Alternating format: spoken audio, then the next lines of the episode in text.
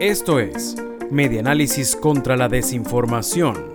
Compartimos noticias verdaderas y desmentimos las falsas. Venezuela queda fuera del Consejo de Derechos Humanos de la ONU. Este martes se realizó la votación en la Asamblea General de las Naciones Unidas para el periodo 2023-2025 y aunque el gobierno de Nicolás Maduro aspiraba a repetir, la votación no le favoreció.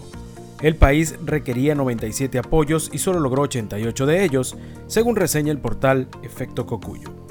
Por el continente americano, los países que representarán a esta región del planeta por los próximos dos años serán Chile, que logró 144 votos, y Costa Rica, con 134 apoyos. La votación se produjo cinco días después que el Consejo de Derechos Humanos aprobó la extensión del mandato de la misión de determinación de hechos sobre Venezuela, pese al rechazo del país y de otras naciones como China, Bolivia, Cuba y Eritrea. En su sitio web, el Consejo de Derechos Humanos explica que es una instancia intergubernamental de Naciones Unidas que se dedica a fortalecer la promoción y protección de los derechos humanos en todo el mundo. Esto fue Medianálisis contra la Desinformación.